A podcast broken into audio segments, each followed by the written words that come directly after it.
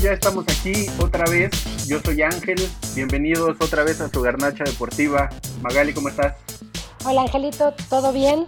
Listísimos para platicar muchísima información en el mundo del deporte, ya reactivándose muchos de los eh, de las actividades deportivas en el mundo. Entonces, muchísimo para platicar. Jorgito, ¿andas por ahí? Aquí andamos este, nuevamente saludando a todos. Eh, sí, ya se están reactivando muchas de las actividades, ¿no? Ya estamos regresando a la, a la nueva normalidad, aunque pues no queda este, de más decir que pues que haya mucha precaución, ¿no? Sigamos usando los tapabocas, lavándonos las manos y no acudir a, a lugares, este, a hacer bola nada más, ¿no? Aprovechando que, que, mencionas esto, Jorge, ¿por qué no empezamos a platicar sí. sobre los contagios que nos acaban de informar en la Liga MX? Digo, evidentemente no va a ser lo único por, de lo que vamos a hablar el día de hoy, pero aprovechando que diste pie para, para comentar esto, ¿no? Pues sí, el Cata en Cruz Azul, Jorge.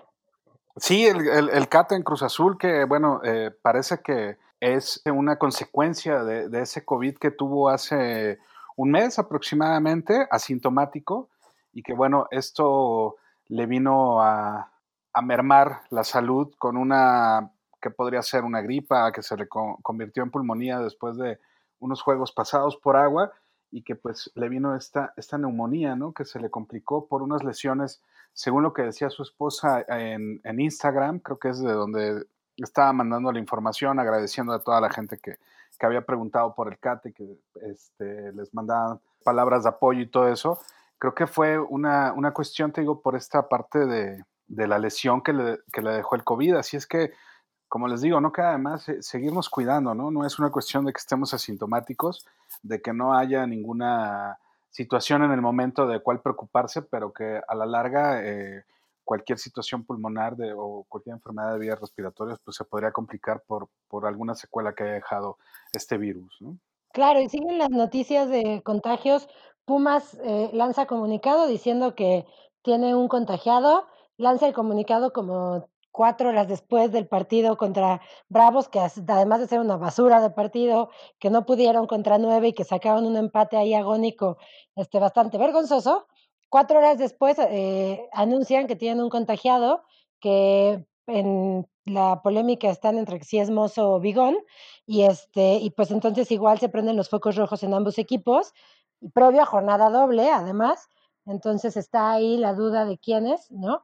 Y eso es México, pero el Atleti también anuncia que ellos tienen ocho contagiados en el primer equipo, previo ocho a los partidos en Lisboa, ocho contagiados, previo a los wow. partidos en Lisboa por la Champions, cuartos de final de la Champions, y entonces está en duda qué va a pasar con esa llave, porque está en duda si el Atleti va a poder enfrentar su eliminatoria qué cabrón está esta parte, ¿no? De repente después del partido sacar este comunicado. Digo, qué bueno que se hace, ¿no? No, no pasarlo por alto y, e encubrir la información, pero esta parte de en qué momento están haciendo las pruebas, en qué momento está surgiendo este, el contagio y que de repente jueguen y a, a las horas salga, salga positivo, ¿no? Y, y pues ya como tal ya se jugó, ya tuvo contacto con 21 personas más, un poquito más podrían ser por el cuerpo técnico, eh, masajistas, utileros, gente de seguridad del estadio, que me imagino habrá algunas cuestiones administrativas y que pues se sigue poniendo en riesgo, ¿no? Esto por lo que ya hemos venido diciendo, esta parte económica, que también eh, hemos siempre hablado de, esta situación acerca de, los empresarios, pero también ellos tendrían que tener de dónde, de dónde les entre lana, pues para poder pagar estos sueldos, este, algunas veces estratosféricos. ¿no? no, pero además lo, lo hemos venido comentando en estos días, ¿no?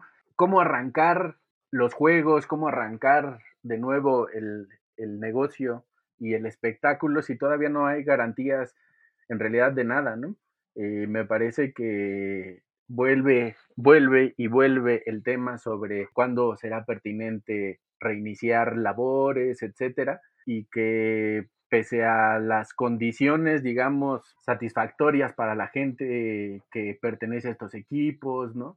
Pues al final de cuentas están expuestos a, a los contagios. Lo hemos venido comentando en estos, en estos días, ¿no? Claro, al final el dinero se impuso y tenemos ya este, tres jornadas de la liga, con el América en primer lugar y un Puebla ahí ¿Con quién? este, ¿Con levantando la mano de tres- después de tres juegos.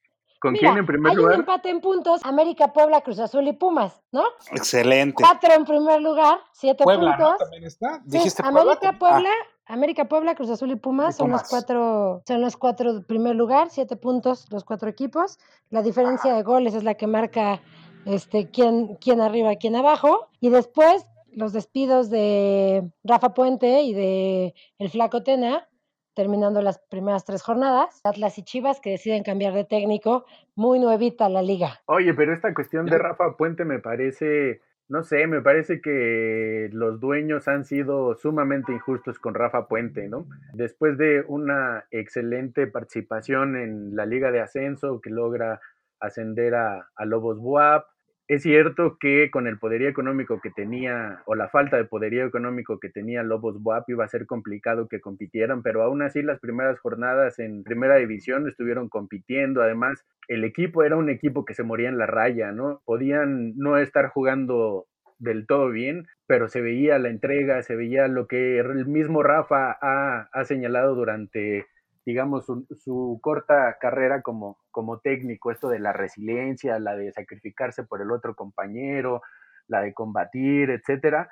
Me parece que la liga, o bueno, el fútbol mexicano ha sido muy, muy injusto con Rafa, ¿no? Además, cuando él ha, venido proponiendo, desde mi punto de vista, no solamente ser uno de los jóvenes entrenadores, sino también justamente esto, ¿no? Eh, la entrega por el equipo, todo esto, sí, sí me parece una cuestión injusta contra Rafa, ¿no? Yo creo que tomar estas decisiones en la tercera jornada siempre suena injusto, a menos de que de manera interna haya algo que te haya prendido los focos rojos. Chivas y Atlas, los dos con un punto, dos perdidos, un empatado. Creo que en los dos casos puede sonar pre precipitado. No sé, Jorge, tú cómo lo veas. Mira, yo en el caso de Rafa difiero mucho de lo que dice Ángel. Yo he estado más o menos eh, leyendo y viendo algunos videos ahí en YouTube acerca de Rafa. Parece que más bien ha sido una cuestión como de marketing con él, ¿no? Eh, sí, si bien eh, fue como esta sorpresa el, ascender a, Lobos WAP, el de repente darle un seguimiento, pero creo que tampoco tenía mucha propuesta, ¿no? Su, su, fútbol. Creo que ya tiene rato Atlas sin, ganar. De hecho, antes de que terminara la liga, creo que habían perdido eh, muchos de los partidos, si no mal recuerdo.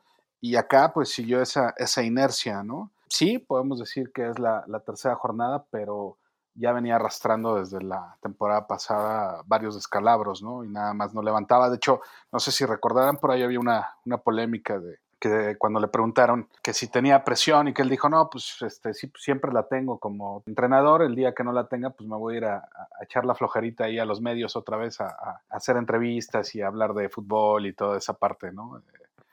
Que se creó una, una, gran polémica. Por ahí, ahí dicen que pues más bien es su papá quien le, quien le consigue toda esta parte. Y parece que es también ahí de la, de la camada, ahorita que hablabas del coaching y todo, de este Diego Dreyfus, que es el, el coaching de, de, Chicharito, ¿no? Creo que salieron hasta en las mismas novelas cuando estaban en Televisa. Entonces, este, no sé, si sigan ahí la, la, misma escuela, digo, el Chicharito ya, ya va hacia abajo en su carrera. A mí la verdad es que, lo, o sea, sí creo que si planeas un torneo y decides darle la confianza a un entrenador, tomar la decisión en la, ter en la tercera jornada, incluso creo que es contraproducente para ti como equipo, ¿no? Finalmente creo que son decisiones que si no estabas de acuerdo con quien estaba encabezando a tu grupo, eh, uh -huh. deberías de tomarlas previo al inicio de la jornada y que quien te va a acompañar a lo largo del torneo sea quien hizo la planificación, quien hizo las contrataciones y definió tu plantel. Finalmente, claro. eh, creo que, digo, un poco a Pumas nos pasó lo mismo, ¿no? El problema económico con Mitchell y entonces sale justo antes de empezar el torneo y nos quedamos sin quien había planeado al equipo y creo que al final siempre te ponen en una situación muy complicada.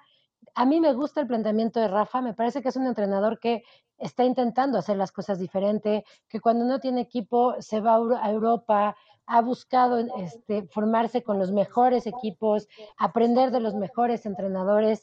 Entonces, sí de repente creo que es alguien que podría aportar algo un poco diferente a lo que eh, se estila en el fútbol mexicano y no sé hasta dónde la liga está preparada para abrirle las puertas a alguien que viene a plantear las cosas de manera diferente, ¿no? Y no sé si también por ahí vaya. Además, a mí me parece que justamente alrededor de esto que comenta Magali, de cuando hay una planeación, cuando se hizo una pretemporada, cuando incluso la semana pasada el equipo cerró filas con Rafa Puente, ¿no? Y dijeron, los responsables de no haber ganado dos partidos somos nosotros y no es Rafa Puente, sí me parece que puede haber algo detrás, ¿no? Esa parte que tú planteas ahorita, eh, lo comparo mucho con lo que decías al principio en esta parte de, Lobos WAP y también habría que ver, muchos eh, entrenadores dicen que los resultados son 80% del equipo, 20% del entrenador. Hay entrenadores que son egocentristas y dicen que son un 50, un 50. Pero en este caso, fíjate, ¿no? Dicen, quien, quien perdió los partidos fuimos nosotros, ¿no? Un equipo que, bueno, está bien, que, que se sume a, a, su entrenador, ¿no? Que, que, lo respalde, pero... ¿Y entonces quién ganó los juegos que, que, hicieron eh, ascender al, al Lobos WAP, ¿no? O sea, sí, sí son cosas bien, bien complejas en, en, vestidor, en, digo, lo hemos estado hablando ahora con la, con la cuestión de, de, Cruz Azul, ¿no? Esta parte de la corrupción, de lo que se maneja atrás en vestidor, de quienes realmente deciden los resultados, ¿no? Eh, sí, el, el, fútbol mexicano, híjole, creo que está lleno de, de cositas muy, muy, muy complejas como para entender y crear, realmente decir esta parte de de si realmente es la propuesta de Rafa es una buena propuesta, no es una buena propuesta. Muchas veces, ¿cuánto tiempo se hablaba de los, de los equipos que le, tenían la, le tendían la cama al, entrenador, ¿no? No ganando, no, no este, sacando resultados, porque pues no se sentían cómodos con él, ¿no? Entre comillas. Sí, finalmente creo que siempre está como esta parte de la polémica atrás de estas decisiones. Ya nos irá dando la liga para saber si, se, si fueron buenas o no. A Chivas llega Bucetich, la experiencia, la, el colmillo, ¿no? A ver si es el indicado para sacar a, exacto, a ver si es el indicado para sacar a Chivas de la crisis. En Atlas todavía no hay eh, un elegido, apenas hoy se hace el comunicado de la baja. Entonces, pues iremos viendo cómo se desarrolla. Mientras, creo que hay fútbol de mucha más calidad esta semana. Desde el miércoles y hasta el sábado tenemos los partidos a un solo juego, eliminatoria eh, directa, todos en Lisboa de los cuartos de final de la Champions, que empiezan con el Atalanta contra el PSG el miércoles. Jueves, justo el partido de la polémica, Leipzig contra Atleti, que no se sabe si se va a jugar, depende de, de qué pase con los positivos de COVID. El viernes, Barcelona-Bayern. Y el sábado, City-Lyon. ¿Cómo los ven? Oye, eh, nada más una pregunta, perdón. En esta parte de los positivos, ¿es Atlético el que reportó ocho? ¿Es, ¿Sí? es, ¿Se sabe quiénes son? No. O sea, no, no, son, no son el cuadra titular o no. No, no han dado listado. De hecho, la verdad es que yo vi ayer la noticia y hoy no hubo como ninguna actualización. Sí, porque yo creo que eso dependerá, ¿no? O sea, según los jugadores que estén contagiados, digo, si son ocho y son del cuadro titular, pues difícilmente Atlético lo querrá, lo querrá jugar, ¿no? Sí, la verdad es que no, no ha habido ninguna comunicación oficial de parte de, de la UEFA, ¿no? Al, hasta el día de hoy el partido está programado, jueves a las 2 de la tarde México, y creo que hay muchísima carnita en los cuatro juegos. Finalmente de Barcelona Bayern es el único en el que hay equipos que han ganado la Champions. Los otros tres, ninguno de esos de los seis participantes ha levantado en su historia la orejona. Entonces creo que al final es una, una Champions que nos da para la sorpresa. Además, este último es el partido de la jornada, ¿no? Sí.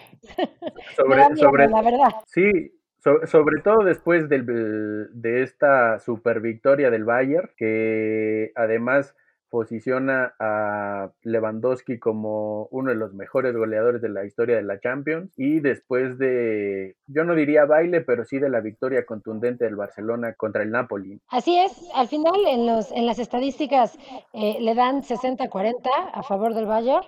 Yo la verdad es que sí estoy eh, temerosa, mi corazoncito blaugrana se siente seriamente amenazado, este, porque el fútbol es ese deporte en el que juegan 22 y siempre gana Alemania, ¿no? Sí, además es de entender porque independientemente de que en el fútbol siempre gane Alemania, el Bayern es un equipo que funciona muchísimo mejor que Barcelona, ¿no? Yo creo incluso que parte de la victoria de Barcelona tiene que ver con la falta de, digamos, de ofertas a la ofensiva por parte del Napoli, ¿no? Incluso de media cancha para arriba, creo que el Napoli tiene carencias y que se vieron evidentes, ¿no? Incluso con el intento de, meter al Chucky para quizá aprovechar los latigazos, etcétera, pues en realidad no, el Napoli no, no juega a eso, ¿no? Sí, no, el, Napoli fue inoperante. Pero a final, de, a final de cuentas creo que la estructura del Napoli, por ejemplo, tiene mucho que ver con el estilo de juego de Gatuso, ¿no? O sea, Gatuso era un tipo que jugaba hacia la defensiva, que era garra,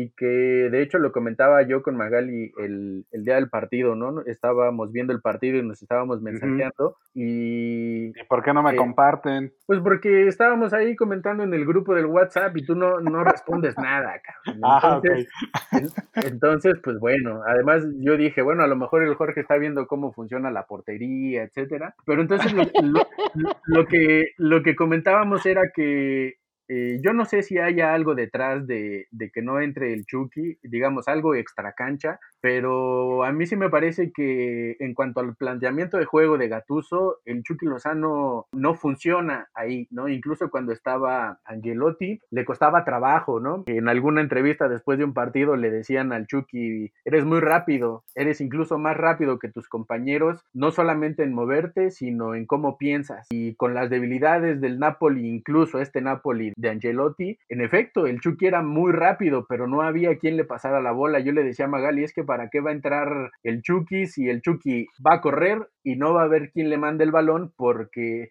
el Napoli avanza con el balón controlado, pero llega al tercer cuarto de la cancha y lo único que hace es regresarse o tocar hacia la banda derecha y el Chucky nunca estuvo ni en la banda derecha, todo el tiempo estuvo por el centro eh, los primeros 5 o 10 minutos que estuvo en la cancha y el resto del partido estuvo pegado a la banda izquierda, incluso hacía ademanes porque en efecto lo que comentábamos, el Chucky pegaba, pegaba la carrera, levantaba la mano y el balón regresaba al centro de la cancha, se movía hacia la banda derecha.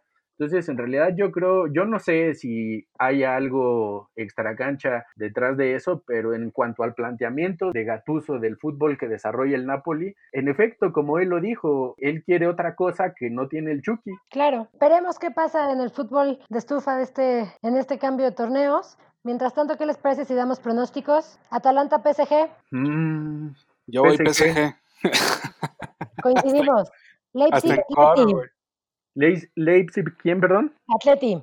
Atleti. Pues yo voy a Atleti. Pues a mí me gustaría que el partido se jugara, ¿no? Ah, también. Primero que se juegue. Y después la verdad es que también me gustaría que ganara el Atleti. Sí, yo creo que a mí también un cuanto, un tanto en solidaridad porque allí está Herrera, ¿no?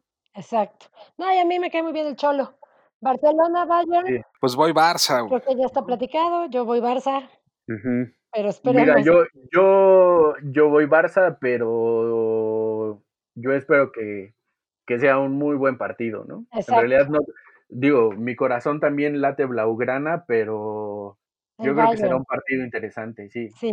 Más viendo los goles de conjunto que hizo el Bayern el fin de semana, funciona, funciona como el Barcelona de hace 10 años, ¿no? Sí, claro. Sí, sí, sí. Sí, son aplanador. Y el último es City León. Que yo ahí sí, la verdad es que le voy al City y le voy al City por Pep. Eh, híjole, me ganaste la, el por qué, ¿no? después de haber, después de haber jugado en los Dorados, pues cómo no. Ya dentro de ocho días veremos. Pepe, hermano, también eres mexicano. Exacto. Si nuestros pronósticos se, se dan.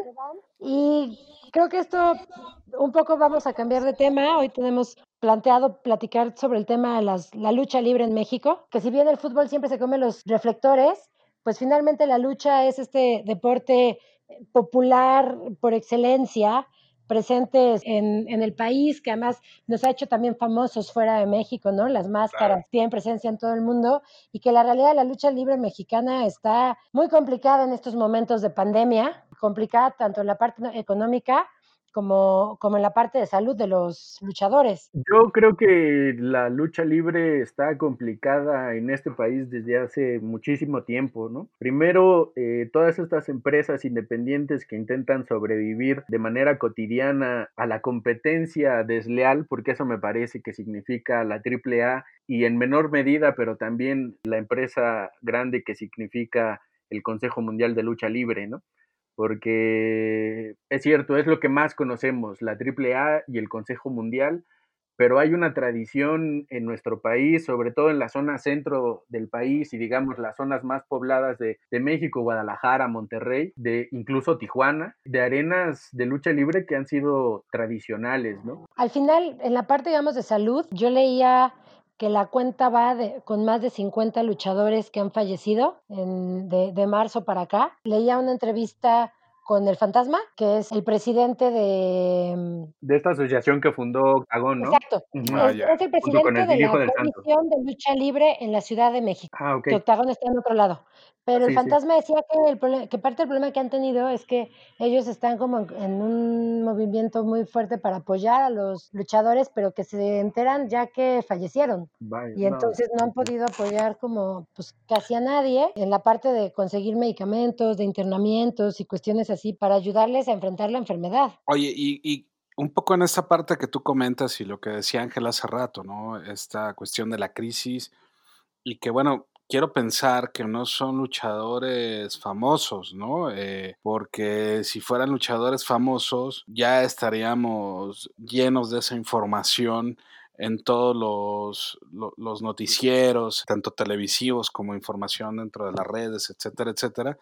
Que creo que esa es parte de la crisis, ¿no? De, de, de, la, de la lucha libre, ¿no? Si no eres famoso, creo que es, es, muy complejo, ¿no? Y aún siéndolo, digo, ahorita con nuestro invitado poder platicar de eso si él tiene algún conocimiento de esta parte, ¿no? El que está de cerca llevando este documental, este reality documental, ¿no? Sí, así es. La verdad es que eh, yo, digamos, del listado que tengo, no soy experta en lucha libre, la verdad es que lo que conozco es el Consejo y la AAA, pero uh -huh. por acá, digamos, en, en, en la investigada, eh, fallecimientos matemático, matemático 2, Pantera Azteca, Sangre Fría, Estrella del Mar, Kaiser.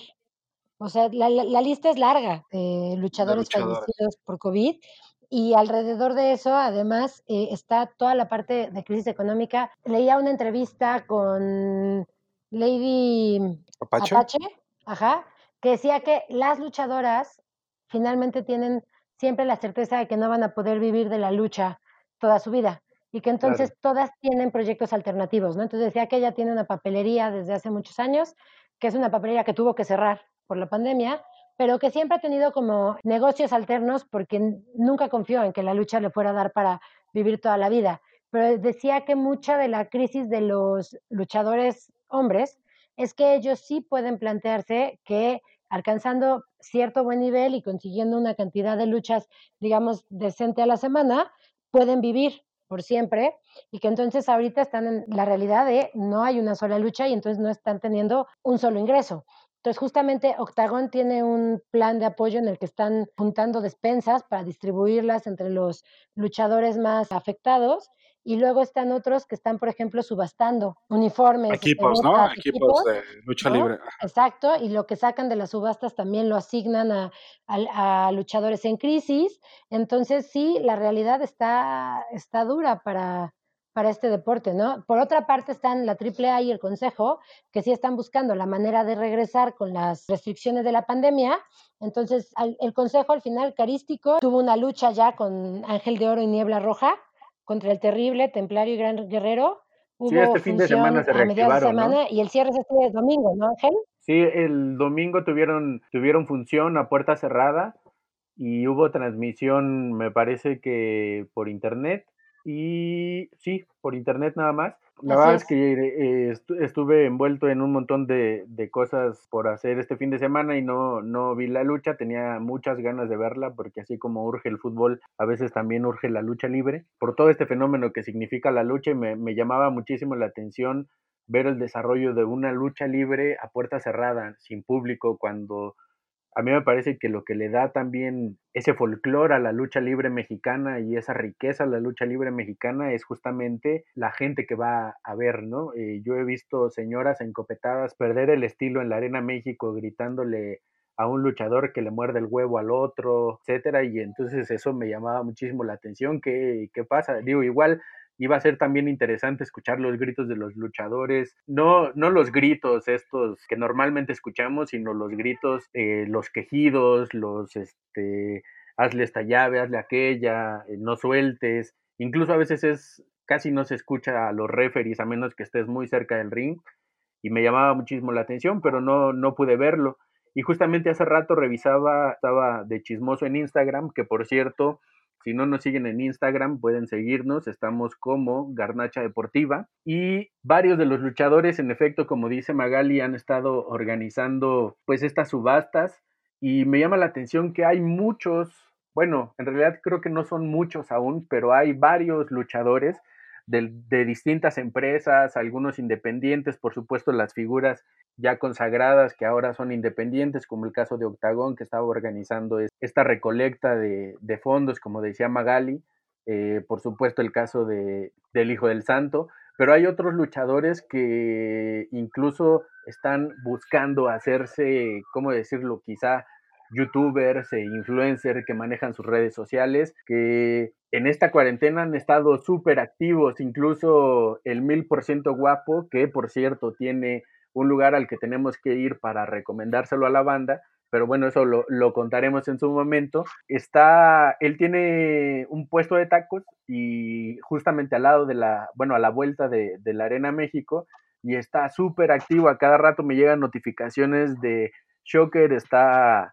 transmitiendo en vivo, entonces a cada rato también publica historias en el Instagram, en el sentido de vengan a comer aquí, ¿no? no se pierdan nuestro próximo programa porque también ya tiene un canal de YouTube, está organizando un podcast, que los he estado viendo y están interesantes.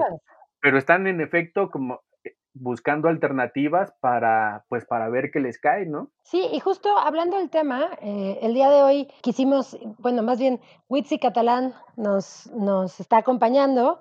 Él está trabajando en un reality, como comentaba Jorge, que se llama Cuerdas Flojas, que habla, aborda justo el tema de la lucha libre frente a esta pandemia y Witsi creo que ya está por acá acompañándonos. Hola, hola. Un poco para que nos cuente qué es Cuerdas Flojas y justo eh, el trabajo que ellos han estado recopilando alrededor de la lucha libre en esta arena que está en Naucalpan, si no me equivoco. Eh, Tlalnepantla, perdón. Tlalnepantla, sí.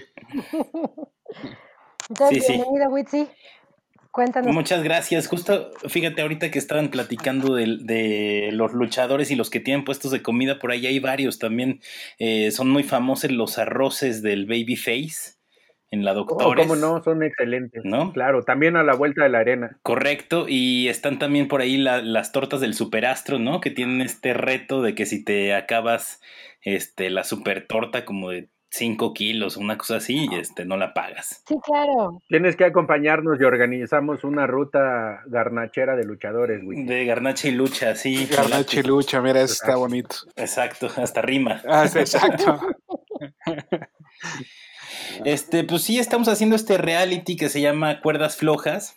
Es un reality documental eh, dirigido específicamente a la web, ¿no? Entonces, eh, son capítulos cortos todos, ¿no? Y todos son sobre aspectos en torno a la Arena López Mateos, que lo que sucede es que está en peligro de desaparecer, ¿no? O sea, justo a la lucha le ha pegado, a la lucha libre mexicana le ha pegado mucho esta cosa de la pandemia, porque pues dejaron de hacer, ¿no? O sea, dejaron de hacer luchas y entonces dejaron de tener ingresos, ¿no? Y esto le pega a todo, le pega a promotores, le pega a las arenas, sobre todo a las arenas independientes, eh, que también tienen, digamos, como su tradición aparte, ¿no? Pero que son justamente la entrada para los jóvenes, ¿no? Que quieren dedicarse a la lucha libre y que son escuelas eh, de formación, eh, no solo de lucha libre, ¿no? Sino, pues en todas se dan clases de box, de artes marciales, etcétera, ¿no? Entonces, digamos, una cosa importante de las arenas independientes es eso, ¿no? O sea, que resultan ser el semillero, que resultan ser la entrada eh, a la lucha libre, ¿no? O sea, todos los que ahorita tienen, eh, pues trayectoria, que tienen nombre, que tienen fama, que han estado en varios países, pues la mayoría empezaron justamente en estas eh, arenas independientes, ¿no?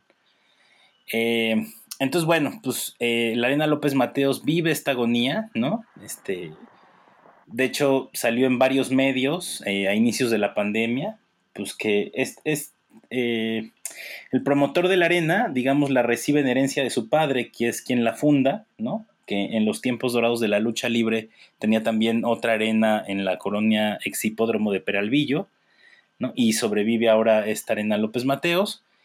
Y digamos, todo es un negocio familiar, ¿no? O sea, Héctor Guzmán, hijo, digamos, es, es quien, quien es el promotor y también da clases de artes marciales ahí. Su sobrino es quien lleva la parte de luz y sonido. Su mamá lleva, lleva la parte de pues como de la, de, donde se vende la botana, la cerveza, ¿no? Son muy famosas sus tortas porque le encantaban al Rudo Rivera. Eh, su hermana lleva la administración financiera.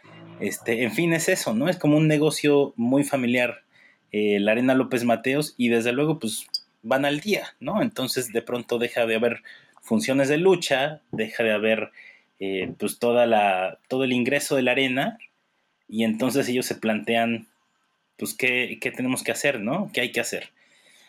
Entonces se ponen a hacer muchas cosas, que es lo que hemos estado documentando, como para, como para que la arena tenga continuidad, ¿no? Él, me acuerdo mucho de un, de un episodio que dice Héctor Guzmán que siente a su padre ahí cerca y entonces no lo quiere defraudar. Entonces, bueno, ese es, ese es el drama que está viviendo la arena, pero alrededor de ese drama, pues hay todo esto de lo que estaban hablando, ¿no? Es decir, el drama de los luchadores que también viven al día, ¿no? O sea, el sueldo de los luchadores, pues es la lucha que dan. Si no dan lucha, pues no tienen ingreso, ¿no? pues por ahí, justo muchos, pues, digamos, se convierten en, en, dejan de tener esta, esta aura, ¿no? De, de luchador y, y, son plomeros y son albañiles, ¿no? Y, y, atienden negocios, este, son meseros, etcétera, ¿no? O sea, justo esto que decía Magali, que pues, los luchadores no se ven eh, viviendo de la lucha, ¿no? Más que pues, los que ya tienen gran renombre. Eh, claro. Y aún así es difícil, ¿no? Entonces, pues deja de haber lucha, ellos dejan de tener ingreso, dejan incluso de poder entrenar, ¿no? Porque hasta, hasta la semana antepasada en el, en el DF y la zona metropolitana, pues estaba estaban prohibidos incluso los entrenamientos, ¿no? Por la Comisión de Box y Lucha Libre. Todo, entonces no, este, no hay cómo. Sí, sí. No, no hay cómo, todo se detiene, ¿no? Y justamente, pues, todo el entorno de la lucha libre está viviendo eh, ese drama, ¿no? Pero además es muy interesante porque lo están viviendo con mucha con mucha disposición. Con mucha solidaridad, ¿no? Muchísima, ¿no? Muchísima sensibilidad para con el otro, o sea, lo poco que tienen, pues se lo comparten, este, ¿no? Entonces por ahí tenemos, por ejemplo, un capítulo de una donadora, un proyecto de donadora que intentó hacer la Arena López Mateos, que recalvó el 25%, ¿no? Eh, pero con ese 25%, o sea, no era suficiente en términos financieros, pero lo que dice Héctor Guzmán es que, pues, o sea, todos los gestos de solidaridad eh, lo impulsaban, ¿no? A seguir rescatando la arena.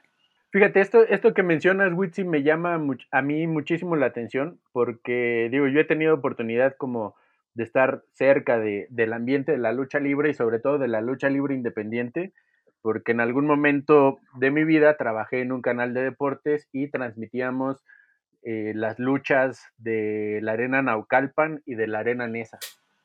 Entonces, a mí me llamaba muchísimo la atención justamente esta fraternidad y solidaridad, porque bueno, a todos nos queda claro, o creo que a la mayoría nos queda claro, que la lucha libre es un espectáculo, es una puesta en escena que requiere de una preparación física impresionante, pero que al final, incluso al final del espectáculo y de que las cámaras están y de que se agarran a golpes, que porque yo soy mejor que tú y que acá y que allá, al final se, abrazan, se despiden, se van juntos y además hay una tradición de que los hijos mantienen el, legado de los padres, ¿no? Incluso Eh, digo, en la actualidad creo que podemos verlo en los hijos de, ¿no? El hijo de Octagón, por supuesto, la máxima figura por lo que significa el hijo del santo, pero incluso lo que ha hecho Wagner con sus hijos, ¿no? El legado Wagner. Eh, y a final de cuentas son a partir de, de, la familia y de esta convivencia casi familiar con los que no son familia,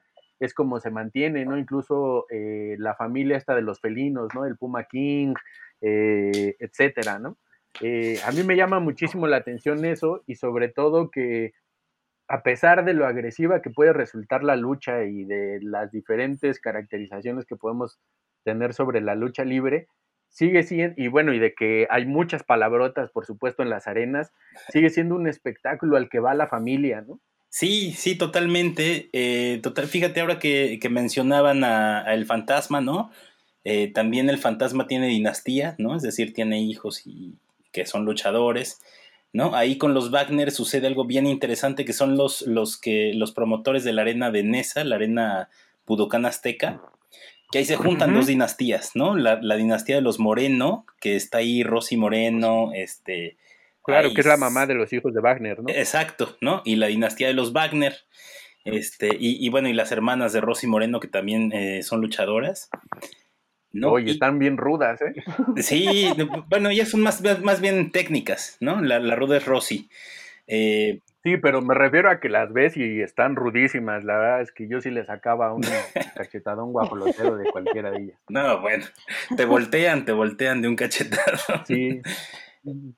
Este, sí, y, pero, o sea, incluso eso, o sea, incluso como las caras visibles de las arenas independientes, hay como, como cinco niveles abajo, ¿no? O sea, eh, si, si traen a su mente un cartel de lucha libre, ¿no? Pues hay un estelar, ¿no? Que es el famoso, y hay como diez luchas más, ¿no? Y en esas diez luchas, pues entran así hasta los más amateurs, ¿no?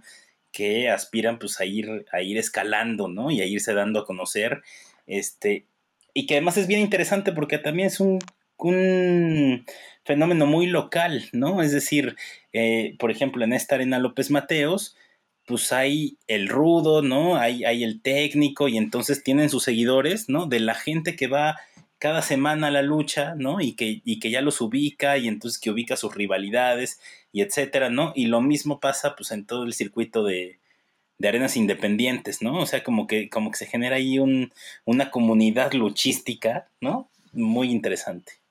Oye, Wichi, este, entiendo que, la lucha pues es un negocio, ¿no? Digo, ahorita ya hablamos, eh, Ángel eh, nombraba esta parte de lo que es la AAA, que es toda la cuestión de patrocinadores, de Televisa, de, todo este punto, eh, y del Consejo Mundial de Lucha Libre.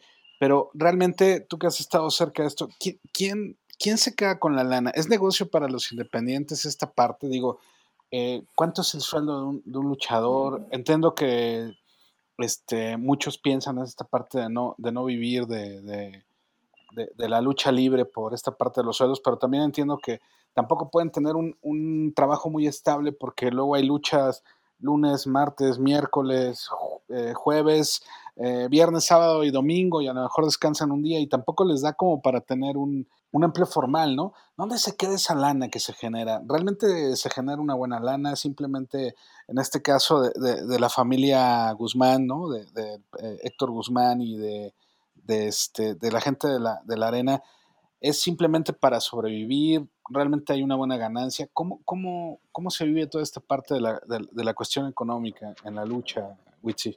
Fíjate, yo, yo pienso eh, que es un poco como en el fútbol, ¿no? O sea, el fútbol eh, de, primera división de la mafiosa Federación Mexicana de Fútbol, pues el negocio en realidad son las transmisiones, ¿no? Es la mercadotecnia de los, de los jerseys, ¿no? Etcétera.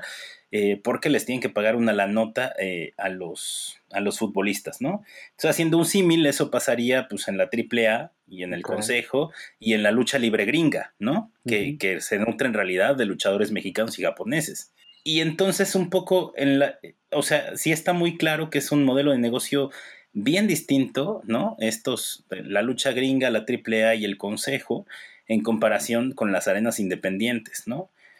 Fíjate que, o sea, al mes de, de la pandemia, la Arena López Mateos ya se estaba planteando que esto no lo podía sostener, ¿no?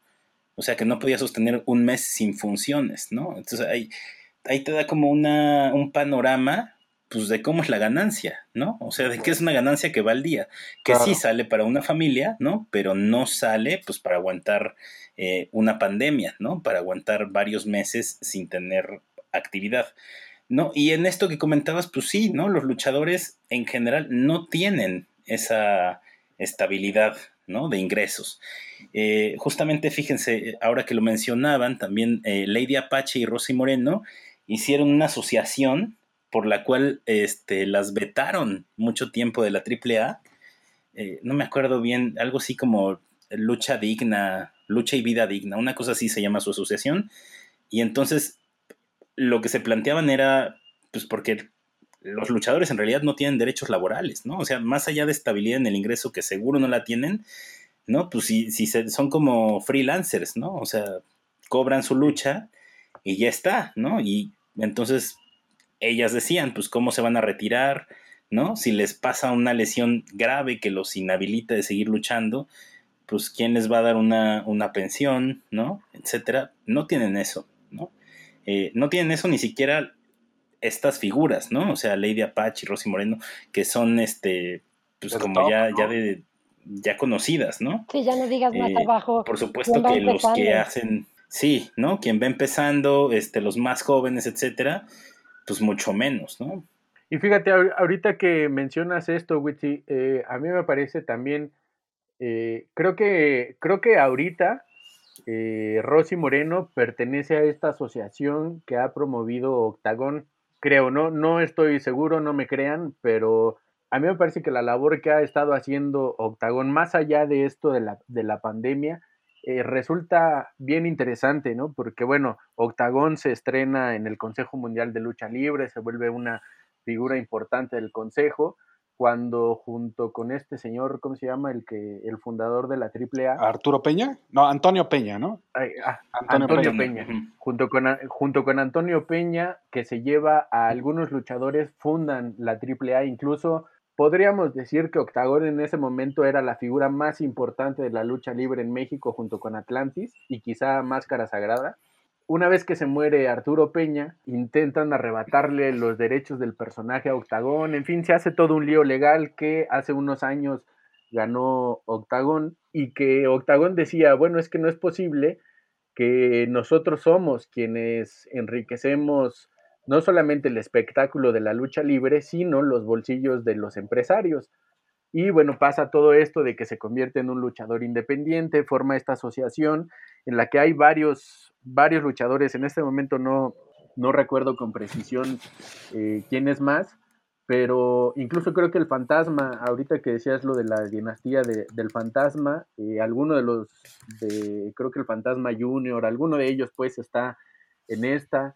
Eh, hace este acuerdo también con el Hijo del Santo que desde hace mucho tiempo no, no luchaba en México. El año pasado retomó la lucha en México junto con Octagón, que eh, fueron una pareja importante en los noventas y hoy, eh, o bueno, en el 2019 se vuelven a juntar, incluso los dos empiezan a plantear la necesidad de defender los derechos de, de los luchadores justamente frente a esta ausencia de derechos elementales, ¿no? Yo, por ejemplo, recuerdo a principios o más bien a mediados de los 2000 todo este fenómeno en el que se convierten los perros del mal, que comienzan en, en el Consejo Mundial de Lucha Libre, después se van a AAA, etcétera. Pero, por ejemplo, eh, estaban, una de las características de los perros del mal es que tenían a los luchadores extremos, ¿no? Entre ellos Halloween, Damián 66, eh, no me acuerdo quién más.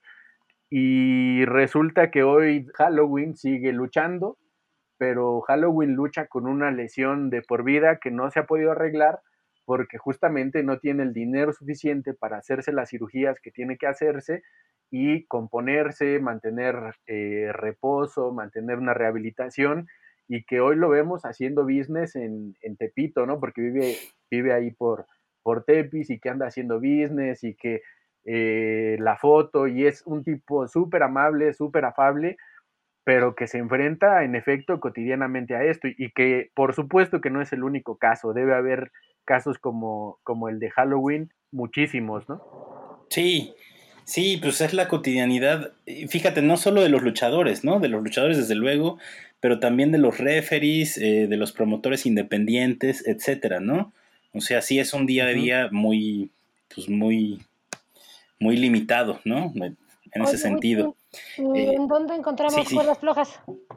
¿Cómo los vemos? Este...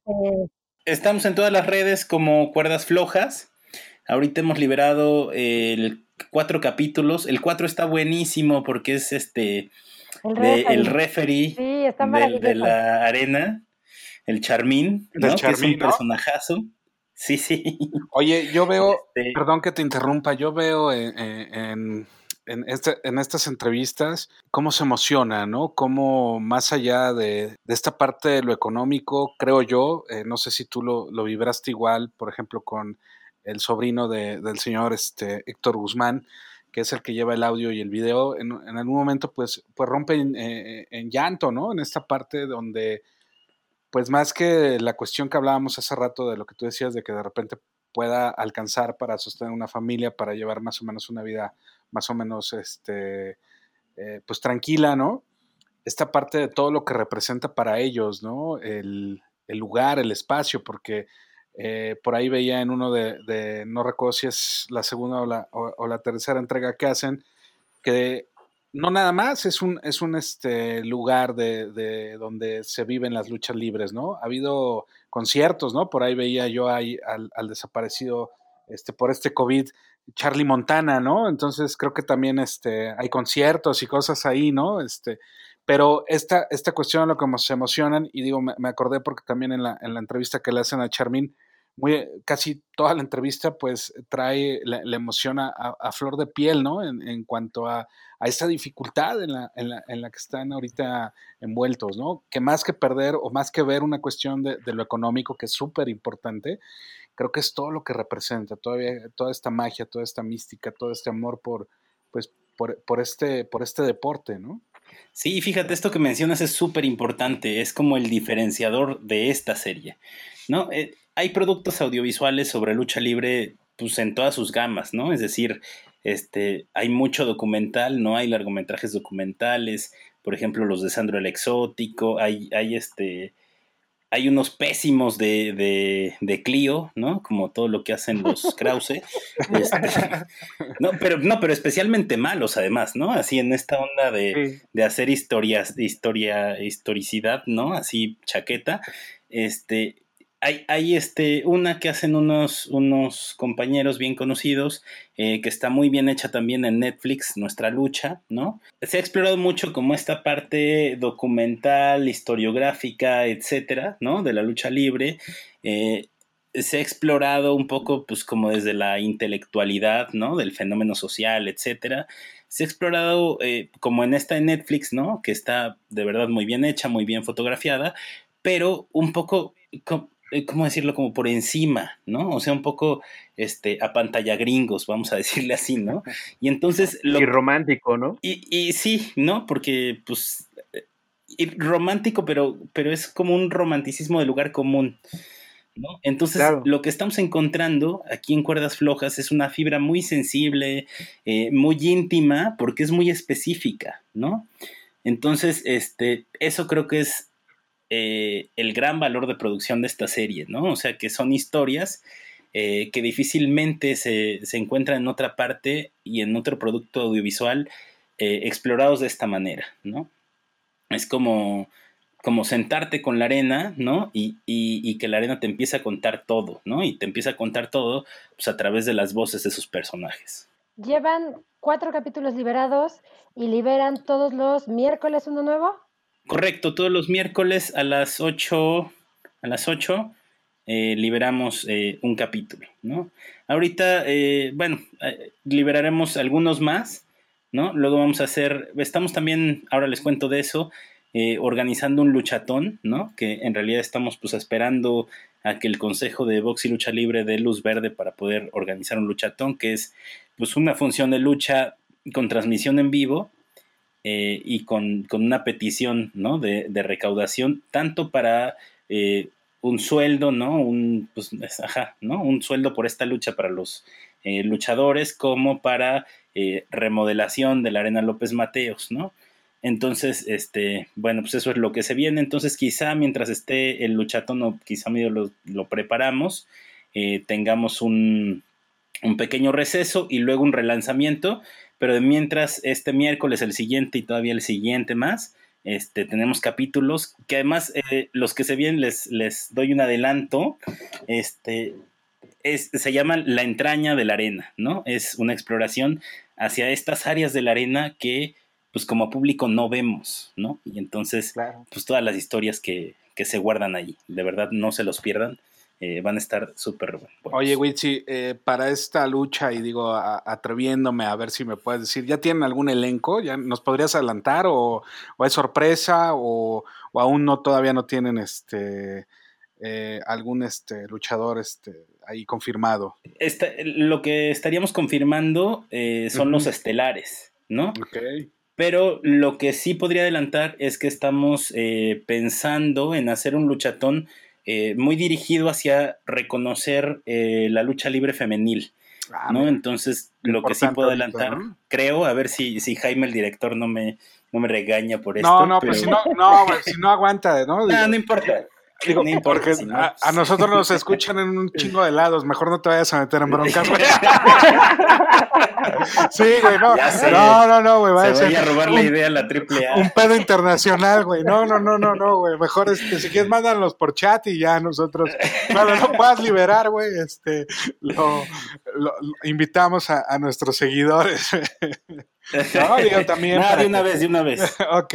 Híjole, nos acaba de cancelar ansias. Este, no, no, un poco la idea, como les decía, es hacer un reconocimiento a la lucha femenil. Y entonces lo que sí es seguro es que habrá eh, un homenaje para Rosy Moreno y para Fabia Pache, ¿no? Que además de ser pues grandes luchadoras digamos, arriba del ring, son grandes luchadoras en la vida, ¿no? Y son grandes luchadoras por la propia lucha libre, ¿no? Entonces, este, pues por ahí, por ahí habrá eso, ¿no? Eh, y que además, eh, de verdad, la lucha libre eh, amateur, ¿no? La lucha libre de los que van empezando tiene su, tiene un encanto así, pero impresionante, ¿no? Porque se entregan con todo, este, ¿no? Ya, ya no se están cuidando de la lesión, ¿no? Sino que se dejan ir con todo y entonces es, es este, pues tiene su magia. Es el todo por el todo, así como lo hacemos aquí en la garnacha. O vas por todas las garnachas o no vas por ninguna. Tal cual, tal cual. Y además que como llevan varios meses sin luchar, pues se van a dar con todo todavía más. Claro. Fíjate, a mí me resulta sumamente interesante el fenómeno que se desarrolla a partir de la lucha libre. Y hace rato que estábamos tratando de eh, pues definir algunas de las cosas que íbamos a platicar el día de hoy.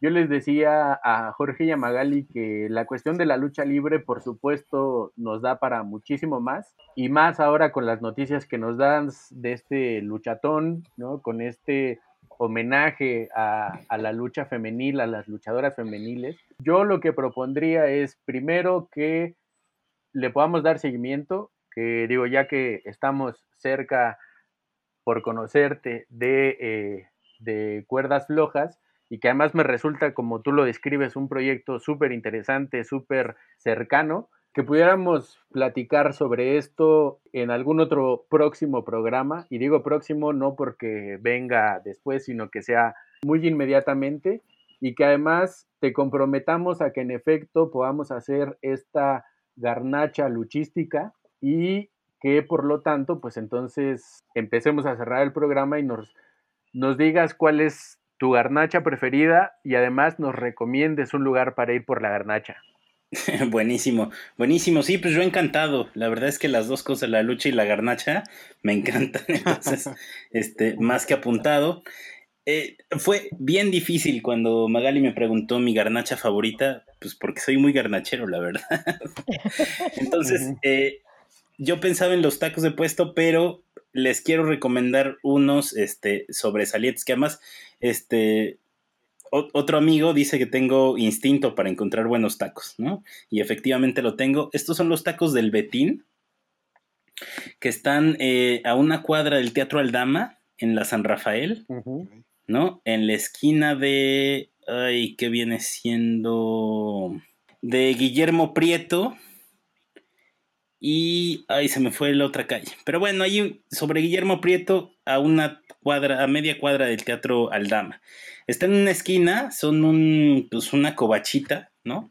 Eh, ¿Y, el encanto de aquí, sí, el encanto de aquí es el suadero en trozo, ¿no? Entonces. Oh, súper. No, pero, pero además, o sea, pues no sé, el suadero en realidad, pues tiene esta cosa de que es una carne muy dura, ¿no? Que con la, con, la magia de la suaderera, ¿no? Con la eh, buena cocción, que es una carne que primero se hierve y luego, luego se fríe con el aceite, ¿no? Eh, ya queda suave, ¿no? Pero aquí además me parece que hacen una selección de la pieza, ¿no? O sea, no, no se los he preguntado, pero la verdad es que es un suadero, el, suadero en trozo, porque también venden suadero picado, ¿no? Pero el suadero en trozo es como una parte seleccionada del suadero. Suadero choice, digamos.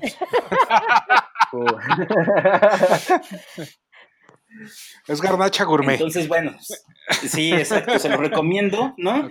El, puestito, pues no es un puesto, les digo que es como una covacha, abre pues como a partir de las seis más o menos, ¿no?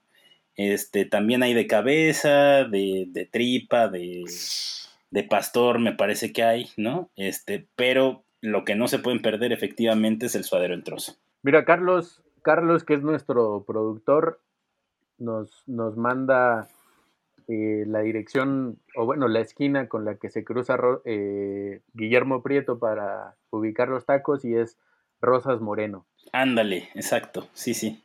Ya, esa, esa esquina me suena al bur, ¿no? bueno. Al bur racista. No, sí, sí, sí, ¿no? O sea, el Guillermo Prieto y Rosas Moreno, ¿no? Pero bueno. Exacto, comer un trozo ahí. Uy, no, pues peor. Uy, terminó de, rematar. Oye, pues este, pues a ver si podemos hacerlo de la ruta garnachera de la lucha libre, ¿no? Y, y también ir a, acá donde nos, a los tacos del Betín y después pues degustar un tinto, ¿no? Este, Witsi, ¿o cómo ves? sí, sí, encantado, encantado, pues aprovechando el comercial, conozcan también los tintos de Solovino en solovino.club. Claro. Este, también tenemos buena opción. Sí, fíjate, esa, ese tour garnachero, pues a mí se me hace que tendría que empezar con patitas de pollo. ¿No? Aquí en, en Cuernavaca. Uh, claro, en cual, afuera de cualquier arena de lucha libre. No, sí, sí, pero aquí en Cuernavaca, donde yo crecí, ya no existe, ya la demolieron hace pocos años, pero estaba la arena Isabel, entonces eh, Super Porky tenía una confrontación especial con el público de esta ciudad. Entonces, cada que venía, tenían que anunciar por el sonido que quien aventara patitas de pollo iba a ser sacado de la arena. Y a pesar de eso salía Super Porky. Salía Super Porky y era una lluvia de patitas de pollo, pero así no se la creen, una lluvia tal cual. y claro, si tu patita le atinaba a, alguna parte del cuerpo de Super Porky, pues ya te sentías más ganador. Qué puta, pues claro, no, ha de haber sido tan difícil atinarle, ¿no? Porque pues sí era de, gran tamaño, ¿no? El buen Super Porky, ¿no? pues también la es, amplia, también todavía no, era tan fácil. Yo lo que creo es que hemos tenido, fíjense, no ha sido una sola recomendación garnachera este día porque antes nos anunció Witsi toda esta garnacha, garnacha y lucha, sino que además cerró eh, recomendándonos este lugar ahí en Guillermo Prieto y Rosas Moreno. Así es que tenemos de tarea hacer esta, esta ruta garnachera y eh, ah, por supuesto agendamos o debemos agendar también este lugar que nos ha recomendado Witsi y nos vamos, creo yo, con la promesa de darle continuidad a este tema de la lucha que tiene muchísimo, muchísimo que darnos, ¿no? Y seguir cuerdas flojas, ¿no? A nuestros amigos que, vean y que sientan de, cerca y desde otra manera esta parte de, la lucha libre, ¿no? Y de la lucha libre independiente.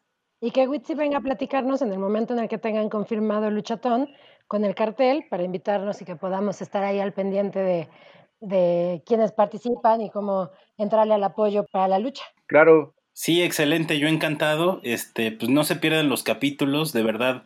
Eh, digo, todos son cortitos, justo pensando en eso, ¿no? O sea, quizás se queden picados, quizá les salga falta más, ¿no? Pero, este, pues cada semana tenemos eh, uno nuevo. Entonces, pues ahí cuerdas Recuérdanos flojas. cómo los encontramos. Cuerdas flojas en todas las redes sociales, ¿no? Instagram, Facebook, Twitter, eh, YouTube, ¿no? Y ahí están, este, Facebook ahora tiene un apartado como de Watch, ¿no? Instagram en Instagram TV, eh, YouTube, ahí está, ¿no? Y en Twitter, pues los enlaces a, a YouTube. Bueno, pues aprovechando que Witsi nos da las redes de cuerdas flojas, recuerden también seguirnos en Instagram como, como Garnacha Deportiva, en Twitter como Garnacha Podcast, en Facebook estamos como Garnacha Deportiva Podcast y el chiste es que le busquemos a esto de la garnacha y del deporte. Yo creo que por hoy sería todo y estamos en comunicación. ¿Les parece? Excelentísimo, yo les mando un beso y un abrazo a la distancia. Witsi, muchísimas gracias por acompañarnos y pues bueno, a cumplir esa promesa y a, a degustar unos tintos. Buenísimo, buenísimo. Pues ya brindaremos. Muchísimas gracias por invitarme. Muchísimas gracias, Witsi, y nos escuchamos dentro de ocho días. Espero después de que el Barça le haya ganado al Bayern y estaremos enfilados para la final de la Champions. Un gusto platicar con ustedes. Nos escuchamos pronto. Adiós. Hasta luego.